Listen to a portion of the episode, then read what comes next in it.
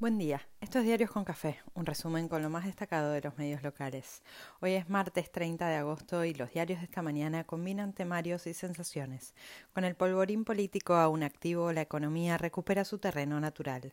La oposición paga más costos que el oficialismo por el operativo del fin de semana. Marchas y contramarchas en una economía que calma por un lado y agita por el otro. Deudas varias en pesos y dólares e inflación en el tope de la agenda. Durante todo el día se acumularon reacciones, respuestas y posicionamientos post-recoleta. Cristina posteó un video con una clara explicación sobre el debido proceso y una crítica fuerte al procedimiento tal y como está. Lo hizo un juez de la Corte en Santa Fe con un currículum que no lo expone del mismo lado de la grieta que la vice. Por la tarde recibió a Estela de Carlotto y varios organismos de derechos humanos. Además, le hizo un guiño a la reta y le pidió no dejarse correr por Bullrich. La vecina de Cristina fue una celebrity que se paseó por canales de tele y radio y todos creemos que en pocos días más podría estar coreando la marcha. Se prepara todo para el sábado en Merlo, donde se espera show grande.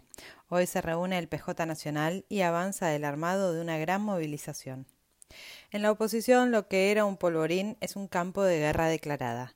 La Reta y Bullrich subieron el tono de su pelea y suman adhesiones a uno y otro bando. Macri no opinó, pero avisa a Clarín que la estrategia es interceder y ser el garante de la unidad. ¿Y el candidato? Lilita apoyó el operativo del jefe de gobierno y crece la tensión de cara al almuerzo de hoy. Patricia Bullrich lo volvió a apretar a la reta desde Almirante Brown pidiendo firmeza. Si vas a poner un operativo, bancalo. Hay que bancarlo, disparó Pato. Marco Juárez vota intendente el fin de semana y Juntos por el Cambio pone todos sus cañones allí. Mientras Nación y Clarín se tiran encuestas para mostrar que Massa no convence o Larreta y Macri concentran el voto opositor con mayor o menor eficacia. Falta un siglo para las elecciones. La justicia de la ciudad, un juez K, según Clarín, o polémico para el resto, le ordenó al gobierno porteño que cese con los operativos desmedidos en la casa de la vicepresidenta. Aníbal Fernández aseguró que las fuerzas federales reforzarán y se ocuparán de esa tarea. El Ejecutivo de la ciudad reconoce, por lo bajo, el error político, pero sale en defensa de la policía. La reta se reunió con los efectivos que resultaron heridos mientras los manifestantes siguen en distintas dosis en la casa de Cristina. El Congreso trata de administrar las tensiones inter e intrabloques. Oficialismo y oposición acordaron no sesionar esta semana en diputados y se espera confirmación en Senado para saber si hay sesión el jueves o no. El resto de la oposición trata de aprovechar la volada. El marido de Pampita coquetea con los electores de Miley en la ciudad y el despeinado recorre el conurbano con referentes de expert después de su crisis interna.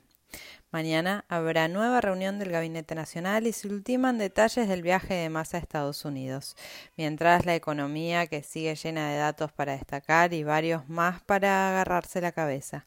Massa habilita un régimen especial para la minería y podría haber más planes de seducción al sector exportador. La inflación de agosto es materia de cálculo y algunos la ven en 6,5% y otros en 7%. Cada cual hace su cálculo para un septiembre horrible por tarifas, alquileres, subte, expensas, colegios y prepagas. Por no hablar de alimentos, claro. Por eso los movimientos sociales se vuelven a movilizar para exigir el salario universal se firmó el decreto por el Plan Puente al Empleo, que transformará planes en empleo formal y sigue la auditoría sobre el gran universo de asistencia social vigente. Hubo marchas y reclamos cada vez más fuertes sobre los recursos para personas con discapacidad. Pese a los rumores evaluatorios y sus desmentidas, las cotizaciones de los distintos tipos de dólar se mantuvieron o bajaron un poco y las acciones siguieron en alza.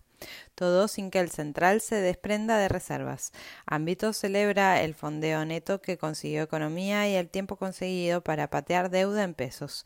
En ámbito, Gustavo Sáenz gobernador salteño, celebra la segmentación de tarifas por el beneficio fiscal que traerá.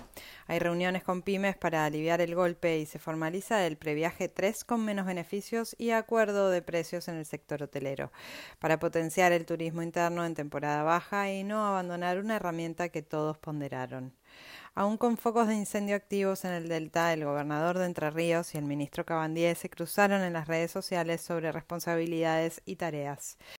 El COVID sigue confirmando su baja y en la última semana volvieron a registrarse un 20% menos de contagios que la semana previa, lo que dicen que crece es la viruela del mono. A juzgar por las imágenes de la última semana podría confirmarse y especificarse el tipo de mono en cuestión, más gorila que mono tití.